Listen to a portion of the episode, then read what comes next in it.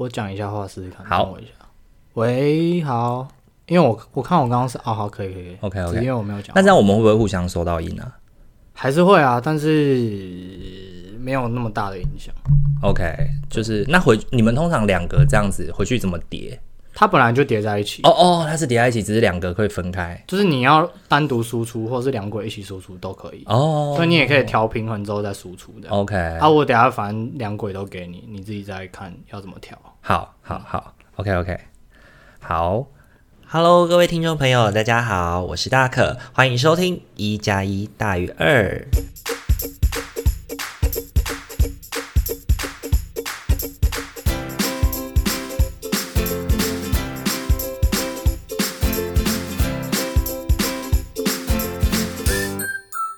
Hello，各位听众朋友，大家好，欢迎又在礼拜三的晚上回到我们一加一大于二的时间。那上一集呢，呃，对啦，就是连续录第二集啦，不行吗？对，我们上一集跟 Tikba 因为聊得太太过开心了，所以本来我预录版想说一集就好，后来后面没办法，哇、哦，太就是你知道 Tikba 人帅又会讲话，让人。欲罢不能，很想不想要离开他的房间，所以就录第二集。我觉得听众应该有人已经不想听我讲话。不会不会不会，我觉得你刚刚讲话很好笑。对，应该是不想听我讲话吧？因为很多时候我都会讲一些鸡汤类的话，就会灌人家毒鸡汤，哦、给我吃。OK。然后上一集我们聊到就是新语社的事情，然后聊到一些有关于哎、欸、为什么新语社的孩子毕业之后有没有想过跟他们关系做延续这件事情。嗯、那我觉得 Tikba 那个时候给我的回应让我想到一些哦，对，的确我自己在当。社工的时候，我回来去做，呃，可能跟个案的关系延续，或者是跟已经毕业的孩子做关系延续的时候，我自己也会有一点小心，对，因为呃。会也不是担心他们，不是担心他们能力不够。然后我那时候最主要担心的议题是他们会在这里受伤，嗯，对，会在这里受伤，所以我会很细很小心这件事情。然后所以 Tikba 那时候回应的时候，我就有从你的话语里面 catch 到这个点，我就觉得哎，这点很成熟，我觉得这个点很成熟。而且我觉得很多时候我们能做的事情，的确就是我们在我们能力范围内面做我们能够做好的事情。这些东西是很重要的。那上一集的节目中呢，我们跟 Tikba 聊到有关于新语社的事情，然后今天的话就会想要再继续延续这个话题，想要再继续聊下去。嗯、那我就会想要特别问一下 Tikba 说啊，就是诶，那对你来说，就是因为你目前还在念书嘛，然后你现在念的也都是呃呃，就是资工，你是念资工的哦，你是念资工的。那资工这件事情好像。呃，未来的生涯行业好像都跟与人互动这件事情本身没有太大的连接。对啊，对。那你有想过说，未来你的专业，如果如果你持续想要精进这件事情的话，那它会成为是跟你的工作结合吗？还是没有，它就变成一个兴趣？我当然是想要结合啊，嗯。但是现行我没有，一方面是我没有看到已经存在的结合方式。哦然后第二个是，我也没时间去想那些结合方式，就我没有，可能是我没有给自己那个时间去想吧。嗯哼，对对对对，是。哎，我刚刚突然想到一件事情，讲到结合这件事，我突然就想到一个结合。嗯、最近我有参加一个，最近我参加一个，就是有点像企划，有点像企划。我有报名一个企划，它叫做九十一天恋人啊，九十一天说再见。哦，对，你有看到那个贴文吗？就是他在上面增声优。然后他的它的这个它的这个概念是指我们跟一个我们跟一个人聊天，每天固定的对话，它是一个对话式游戏。然后他们先现在设定的是一个恋爱养成游戏啦，嗯，对。但是我觉得它可以有很多不同的变体。那它的主轴是在于与人沟通与陪伴这件事情上面。可是它是透过 Messenger 来进行每天的一则语音讯息。来去跟用户进行所谓的对话，然后帮助陪伴他们。对，然后其实这件事情是有心理学根据的，就是应该大大部分人都听过说，我们习惯一件事情要二十一天，但是我们要跟人建立一段关系，就是确立一段关系需要三个月的时间。对，所以九十一天说再见，就是第九十天三个月的时候的最后一天，对，三个月一过的最后一天。我就会跟你说再见，对，那这个说再见，并不是为了要，并不是为了说要抛弃你，或者是放弃这段关系什么的，而是让你去理解到说，这九十天来，你已经很稳定的跟一个人，真实活生生在录音的这个人产生了一段关系了。那我想要鼓励你，因为我自己的脚本，我想要鼓励你可以去再跟不同的人创造你们的九十天。那你们的九十天之后，你们就不用说再见了，你们可以继续经营这样的关系下去。那你们也可以在九十天确定了你们两个不适合以后，say goodbye。大家，我没有搞懂你跟我讲这段的意思是。OK，这就是一个我觉得有点像资，就是利用资工技术哦的资工的技术，但是信念是在沟通跟陪伴的上面的一个结合。对，我觉得我最近参加的这个计划，我就有一种这种感觉，因为我觉得那个背景这些东西，这些技术议题都需要资工相关的。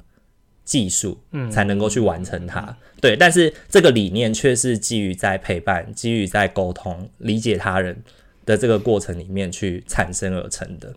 嗯，这个我可以分享一下，就是其实很多你觉得跨领域的事情，他你觉得他需要软体的人才，嗯、但是其实那些软体的人才根本就不碰企划那一块。就是在在同一个公司，或是甚至是同一个 team 里面，它也是被切割成很小的东西。对，所以其实真正在写 code 的，或者是说所谓你刚刚提到的技术人才，他其实不会有时间去碰触到这个，因为他光是 debug 或是想那些架构，他就已经每天都已经累得半死。所以其实你说这两件事情到底要怎么结合？嗯，如果你问我，我当然最终的目标，我是希望我是连 code 都不要碰。我只要能跟工工程师沟通就好了。哦，就是我只要懂工程师在想什么，懂工程师的语言，然后去拜托工程师写出一个你要的东西。对，然后你这个东西就比较像 PM 哦，对，是，所以公司里面呃要跟工程师互动，然后也要跟老板互动，跟可能其他部门互动的那个角色是。某一有一些人是。有一些公司是用 P P M 这个职务来来做这样，嗯，专案经理，对，专案经理，OK。那所以做专案经理会是你的第一个职涯的想象吗？我觉得他也没有很 很符合吧。那你现在有想到什么就是结合的方式或者是什么吗？结合的方式，其实我们暑假的时候不是参加那个就是。带领团体嘛，呃，新生团体，对，新生团体，然后有稍微学一下怎么当个领导人，嗯哼，嗯哼，然后其实那时候有想过说会不会，呃，领导也是一个方式，就是就是我因为我注重的是人跟人沟通的这个议题嘛，是，那但是我可能又懂工程师他们到底在想什么，或是他们又会有哪一些直男的行为之类的，嗯哼，那我就可以做一些团体是 for 工程师的。应该很很少这种东西，嗯、我在猜。嗯、但是你刚刚是说直男吗？对，我刚刚就是说直男。工程师没有 gay 是不是？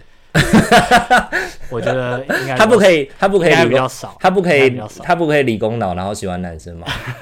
可以。对呀、啊，哦，你这样不正确。我在一个社工的频道那讲没赛哦，完了每当家属哦。没有，这是另外一个问题哦，就是。我们有时候会贴标签哦，但重点是我贴上去之后，我有没有试图去了解这个人的本质？你知道我在讲什么吗？就是我们常都是在撕标签。好来，继续讲你的。我只是，我只是，我只是想嘴你。因为我刚才就就有想要带回说，就像你也可以摸自己的大腿啊。好，可以啊，完全可以啊。对啊，对啊，对啊。OK，OK，、没有啦，我只是想追你，继续讲。好，反正哎、欸，我讲到哪里？你刚刚讲到靠背，我自己也忘记你刚刚讲到哪里了。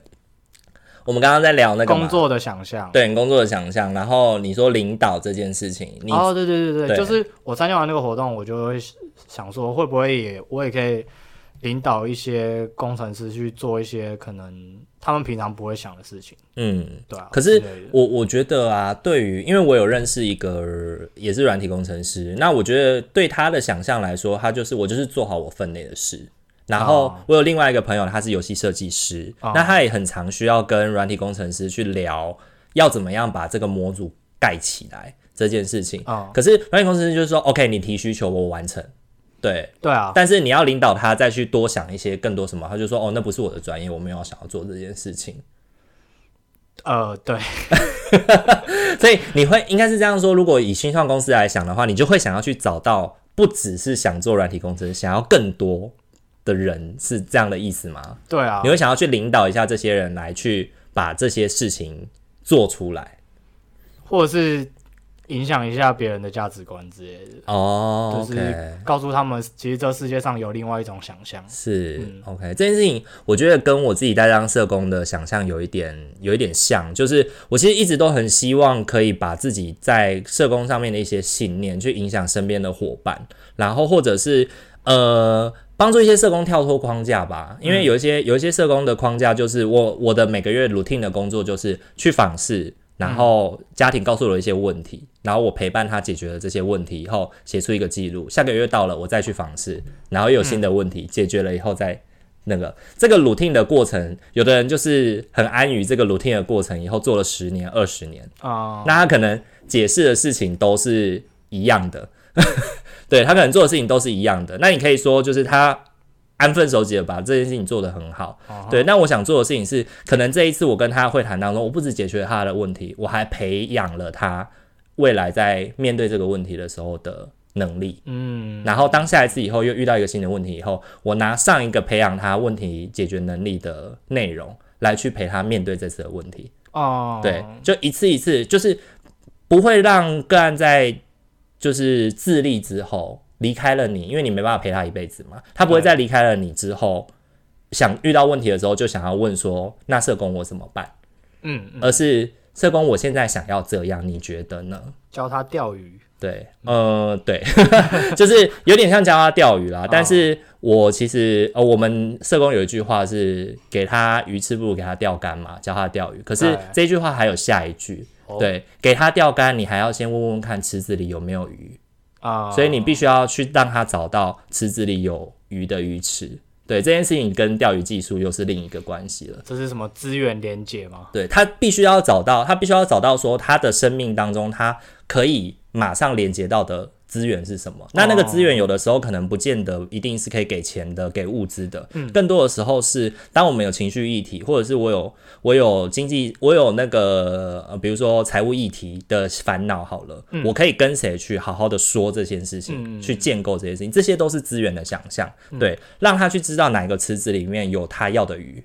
对，让他去，让才可以去钓嘛。对，因为有的时候，呃，我觉得教钓鱼这件事情永远教不完，嗯、因为他在不同的鱼池里面需要学会不同的技巧，才能够钓上他要的鱼。但是看见哪一个池子里面有鱼，然后去想办法去问在那个池子附近徘徊的人，哎、嗯，你们怎么钓鱼？我觉得这是比较快的方式。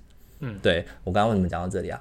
你说你我讲的东西让你想到，对，让让我想到这件事情啦。对，所以我觉得。那也那也蛮重要的，就是未来我们要怎么样去帮助？因为我自己觉得我们这个世代，嗯，我们有一个很大的困境，是我们没有办法安于一份工作做到死。哦，因为你看哦，现在买车买房这么压力这么大，对，真的很多人就是一辈子。一辈子苦苦苦的撑三十几年的房贷，才能够有一个安身立命的地方。嗯，所以像我自己做行动社工，有一个很大的部分就是我们得要得要斜杠，我们得要斜杠。嗯，所以你不能只是一个社工，你不能只是一个软体工程师，你不能只是一个什么？对，嗯，你必须要想想你的这份行业给你带来了什么，或者是你这个人的价值怎么跟你的行业结合，帮你们创造更多的东西。嗯，对，那那个创造更多的东西，有的时候是成就感，有的时候是自信，有的时候是钱，对，嗯，但创造了什么，你必须要试试看才知道。我觉得可能某种程度上，我对自己的想象会有狭隘，也是因为我会安于说，哦，其实就算怎么样，我还是找得到一份软体工作，然后其实薪水可能也不会太差，嗯哼，就是虽然没有办法到顶尖人才那么好，但是就不会太差，嗯哼，然后我就会觉得。好，我先建立在这个基础之下，我再去想别的事情。嗯嗯，嗯对。但是我现在连这个基础，我可能还在建立这个基础，所以我现在连那些事情我都还没开始想。嗯嗯。嗯，但我知道你要表达，可能就是说，这个世代我们需要结合很多事情，需要在需要在比。可能我们爸爸妈妈那一代要再有更多的，对啊，对，更多的技能啊，或者是更展现自己的特色一点。嗯，对啊，对啊。我觉得你刚刚讲的那事情，也就是 Maslow 在讲的啊，我们要把最底层的需求嘛，就是生存这件事情先搞起来了，嗯嗯嗯嗯、我们才有办法去追寻所谓最上层的自我实现。对啊，对，把自己最想要的那个样子展现出来。嗯，对对对，我觉得这的确是重要的，因为对我来说，我也是前面先当社工，然后在体制里面努力以后，才有办法慢慢的跳脱，然后开始找到自己可以安身立命的方法。嗯嗯，对啊，我觉得这件事情也蛮重要的。OK，好，那接下来想要问 Tikba 的事情是，呃，如果对你来说，现在这样子的，现在这样子的。呃，工作模式，所以你未来，你刚刚谈到说，你可能还是会想要有一个 base 嘛，就是有一个基础的状态。那你未来还是会先投入业界这样子吗？如果现在的想象的话，对啊，对啊，对啊，对啊，就还是先去当，就是可能先当一个爆肝工程师。对，爆肝。其实，其实我跟大家讲一个东西，就是，是其实软体工程师应该没有大家想象的那么爆肝，真正爆肝的是硬体工程师，就是去台积电的那些人。是，对。你说去修硬体的那些人，他们也不是修，他们会在里面做一些制程的研发，或是一些，就是你可能会听到，就为什么电脑可以可能越做越小，或是越做速度越快，就都跟他们有关。嗯嗯。那那种东西很需要实验，是跟控管整个生产线，是。所以所以是这些原因让他们会需要一直 focus 在这上面。嗯哼。那软体看公司，不一定每个公司都会需要，就是你一定要加班什么，但是。他可以有些公司是可以就是朝九晚五的哦，是有的。可是我认识的那个朋友，他每天都就是他一开始他是做什么的？他我他在工工厂一个比较大的公司，哦、一个工厂里面当软体工程师。那他的工作就像你刚刚说的 debug，或者是有一些人有一些部门会递单提出他们的需求，嗯，他们需要设计一个什么样的的网页或者是城市，帮助他们做什么事情，比如说印标签或者是什么这样的方式。对，他就是每天要接这些单，然后来制作程式这样子。然后他那时候刚到职的时候，因为什么都不会嘛，哦、什么都不会。然后他那时候就五点就一到，他就说：“哦，那我先走喽。”然后他的专案，他的经理就问他，想说：“诶，某某啊，你是不是一个礼拜要留下来大概两三天学习一下？”哦，就是我就觉得，诶，这个业态好有趣哦，就是你的上司宁可要花加班费。然后让你留下来两三个小时，嗯、然后你没有功能，你也没有产值，但是你就是留下来学习，嗯、自己摸也好，嗯、自己坐在电脑前面摸也好，就宁可让你摸，嗯，对。然后这两三个小时，然后让你这样摸一两个月以后，再慢慢的把一些单交给你。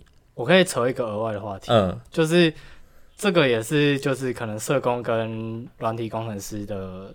很大的差别是，就是在我知道，在社工的可能机构或者是各种领域是不会有这种事情。哦、就是你进来，你就是要派上用场，就是没有加班费。然后，然后如果你派不上用场，你就是实习生，呃、基本上是就是就是你会在学习的话，就是那个状态。是，但是做软体不会是这样，就是。公司基本基本上现在都会愿意栽培你去学一些东西，是。有甚至是你上班的时间，嗯、你可能就花一整天学一个东西，或者是花一两个月学，他也觉得 OK，是，就是他还会给你薪薪水。你的意思是指说那一两个月的时间，你完全没有任何的产值，对，你完全没办法 cover 这个公司的任何一份工作，没错。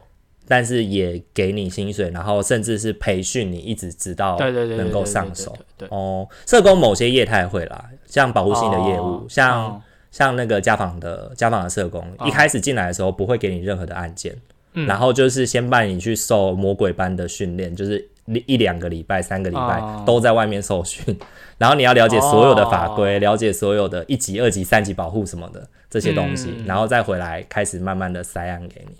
有这个我有听说，对，社工也是有这样啦，对，但是一般的民间单位比较不会，民间的单位，因为可能一般民间单位做的服务也不是那么的，就是法定服务，也不是那么的危急的事情，哦，所以就不会，就是因为还有些有还是有些基础嘛，对啊，你不会说你是一个软体工程师，但是进来你连 Java 都不会。哦，对，您举这个例子蛮好的。对，你连 Java 都不会，嗯、对，应该不会吧？不，不会是这样，对，还是有些 base 的基础你要会。就是会要求，例如说，哦，哎、欸，我跟你讲，我已经让你的节目变成闲聊节目，没关系啊，没关系啊，这样很好，这样很好。就是你举的例子，我再继续讲话，就是我们会先沟通过，我们会 Java，嗯，那 Java 之上还有很多它的一些工具需要学，嗯、那我。基本上我们进去就是学这些东西，是，但是学校那些东西是学校不会教我。嗯哼，对对对。所以你刚刚说软体公司不用加班，应该是在初期应该不太可能吧？没有啊，就是如果你是新创哦，那可能就是要派上用场啦，可能就比较拼一点。嗯哼，对对对对。但是如果你只是写一些比较传统的软体公司的话，像我现在一样，我现在实习的地方就是。稍微比较成立比较久的地方，嗯哼哼，对对对，然后就他就会比较没有那么多工作需求，就是，是。而且大公司比较会有规划，就是说每个组要做什么，OK，是那种小公司或新创，是。他们需要拼一个功能开发，我可能一个礼拜两个礼拜，我就讲 First Story 就好，嗯，First Story 下面现在只有五个人，是。然后他们最近也要找第六个人，你应该有看到，嗯嗯嗯，对，然后他们就是基本上就是以。软体工程师组成的一个团队，然后他们常常会为了要开发一个新的功能，然后就可能熬夜或什么，是就是去拼那个东西，是对。但大公司就比较不会有，是。那我就觉得，就是因为像你刚刚讲的这些，好像就是哦，软体公司好好酷哦，好厉害哦。但是我那个朋友很废，很废。我那个朋友很废的部分是我不是说他真的废，是指他常常有一些回应会让我觉得说哈。那这样我干嘛需要软体工程师的那种感觉，就有点像是，比如说，因为我刚刚不是说他的那个其他部门会递单上来嘛，对，然后他递单上来以后，他就会说，他就会直接回他说，哎、欸，你要这个表单，你用 Google 拉一拉就好了。哦，他就说有现成的工具，为什么我们要额外再写一个专属于我们公司的？这很麻烦。对，这而且还有其他的单要做，你的东西就是 Google 表单拉一拉就好了的东西。然后我就说，哎、uh, 欸，可是这样的想象是可以的吗？因为这这个是不是软体工程师分内的工作？他说，哦，是啊，是我们分内要做的事情，没错啊。可是我的工作太多了，我没有办法，我没有办法为了。可是我觉得他提出这个沟通是好的、啊，对如果他们公司允许这样的话，我觉得也蛮好笑的。然后对方就说，啊，对哦，有 Google 表单。因为我觉得有的时候跨部门的合作，其他部门人不知道你在做什么，对，但他知道这个东西要交给你这个部门来做，对对对，然后他可能没有先去想到自己可能有什么可以解决的方法，嗯，对，然后直到了你这个软体工程师，就是有点像穿国王，就是那个小朋友，国王的心里面那个小朋友，直接跟他说啊，你为什么不怎样怎样就好了？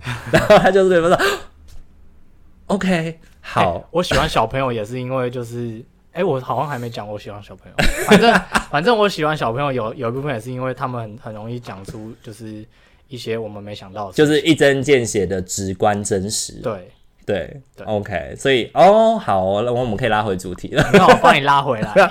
你好棒啊，我会主持哦。其实这一集我们应该要上在你的节目。OK，因为我也是很喜欢小朋友的人，嗯，然后你也是很喜欢小朋友的人。啊、那你喜欢小朋友的原因是你刚刚说的这个嘛？除了这个还有什么别的？我就觉得跟小朋友互动，某一层某一种程度上也可以让我学习怎么跟大人互动。嗯哼，因为我觉得其实大人跟小朋友都就是某种程度上是一样的，是他们都会有情绪，是。然后，但是我更容易从小朋友的情绪背后看到他行为背后的呃，看到背后行为还有那个原因，因为他会更直接讲出来，他不会像大人一样会拐很多很多个弯再讲出来。对，或者是当然有一些受到伤害，或者是可能刚刚讲自闭症，对啊，不一定会。对，那但是你去引导，你也会比较有机会去把它引导出来。嗯，但是有时候大人已经发展到一个，就是他的基模已经稳定了啦。对，所以他有他处事跟一些事情的逻辑。对对对，即便你指出他逻辑的打架。他仍然会觉得哦，我就是卡住了啊！对对对对对对对。OK，嗯，这一点跟我喜欢他们小孩蛮像的，嗯，因为我喜欢小孩，其实最纯粹的概念就是因为他们是未经污染的灵魂。对，他们在从小在长大的过程当中，其实你喂他吃什么，你教他什么样的价值观，他就会长成那个样子。嗯，他就会长成那样子。所以，我们如何让孩子能够相信他自己是值得被爱，他也能够去爱别人的？他那是我们能够做到的事情，所以我觉得我在儿童工作里面看见孩子很多的发展的可能性，很多创造的可能性。所以我自己就是因为学社工以后会学儿童发展嘛，那在儿童的发展的不同年龄里面，需要灌输孩子不同的教育跟不同的跟不同的理念。嗯对，那或者是这个理念他在什么时候他才听得懂？嗯的这些想象。嗯、那我觉得很多时候在跟孩子互动的时候，你自己就会知道说，像你刚刚谈的受伤的孩子，比如说被家暴的孩子，嗯、被性侵的孩子，嗯、他可能他的基因当中，你你知道，呃，其实现在有研究显示说，被家暴的孩子跟呃受到性侵害这些比较激烈议题的孩子，他们的基因是会传承的。他们基因在他们长大之后，他们结了婚、生了小孩，他们下一代会传承这个基因，所以他们小孩也会很容易产生受暴反应，啊，很容易产生性侵反应的表征。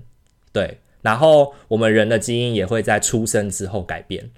我们在三岁以前，只要我们在三岁以前只要有受暴经验，只要有被性侵的经验，不当对待的经验，就会让我们的基因某些可以发展出来的。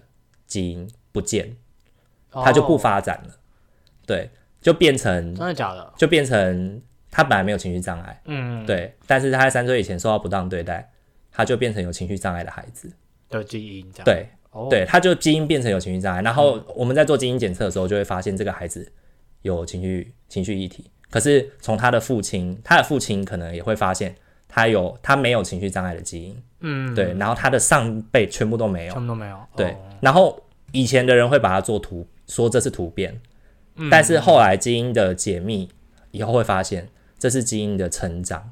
哦，这很新呢。对，这是基因的成长。哦、这是我在之前在还在还在家辅的时候，一个智商一个临床心理师，一个临床心理师跟我们分享的国外研究。嗯，对，他是说六岁以前，他是在谈依附理论。他说六岁以前的孩子在建立依附的时候，很多时候是源自于他基因的记忆。嗯，对，所以那个时候我们给他好的，给他爱，给他安全的依附感，可以创造他在基因里面的安全感的发展。嗯，对。嗯、那如果你给他的是不安全，给他的是矛盾，给他的是愤怒，嗯，他会发展的，他那些本来可以打开安全感的开关就会关起来。对，然后后面他的小孩就会变得没有安全感。但是这件事情同样就是可逆的，就是说不呃，嗯、可逆的意思是指说他的下一代。一开始出生没有安全感，但我们给他的下一代安全感的时候，他的安全感也会打开，就是先天跟后天都会有影响。对，嗯、对，这件事情我觉得蛮有趣的。然后还有一个性别化的研究，里面谈到说，因为以前呢、啊，我们不是在谈说，呃，孕妇不能够吸烟啊，孕妇不能喝酒啊，对胎儿健康不好啊。嗯。但是最新的基因研究里面谈到说，男生抽烟，男生喝酒。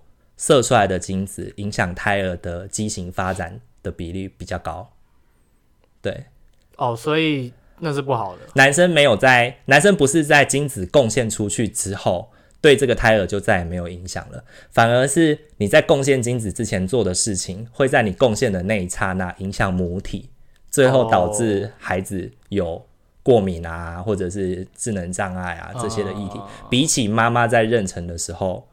做的那些危害的事情是差不多严重的，甚至更有、嗯、更严重。这件事情，嗯、我觉得这也是我觉得呃，在孩子的生活里面很值得去关注的啦。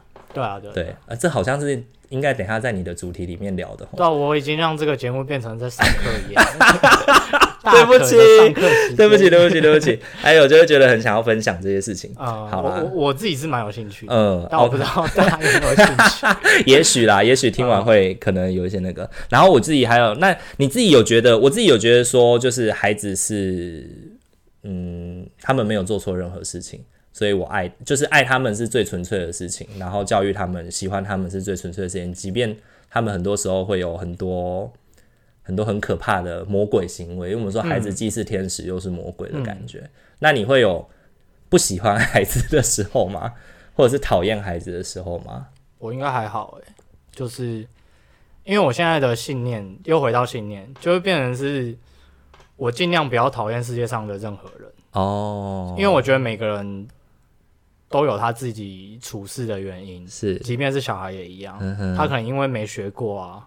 或是他不了解啊，嗯哼，然后，但是他犯错，可是他犯错误是为什么？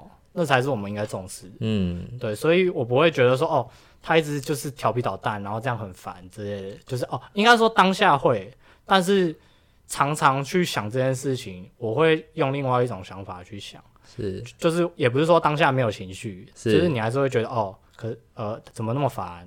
但是你会想说，那我要怎么解决？嗯哼，我要怎么跟他讲？是，他不会影响你事后对孩子这个群体感到反感，完全不会。但是在当下还是会吧？哦，当下还是有可能就是耐心用尽，或者是觉得 OK，我需要休息一下的这种感觉吧。有，但是我不知道为什么我一直期望自己，就是我觉得在某一种价值观的达成之后，搞不好我就不会累了。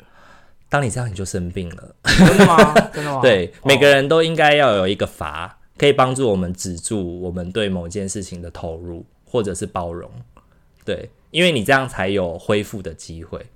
对，可是应该说我，我我也很会恢复自己，所以我可能没有在担心这个问题。你不可能一边在消耗的过程一边恢复啊！如果二十四小时都在做这件事情，当然会累。如果二十四个小时都是那是情绪障碍的孩子在你身边尖叫的时候，哦，当然会累啊，你应该很可怕。OK OK，好好，这样是健康的。好，那最后的时间，我们让 Tikba 来分享一下你的节目好了。你的节目，你的节目主要的调性是什么？你想要分享的是什么？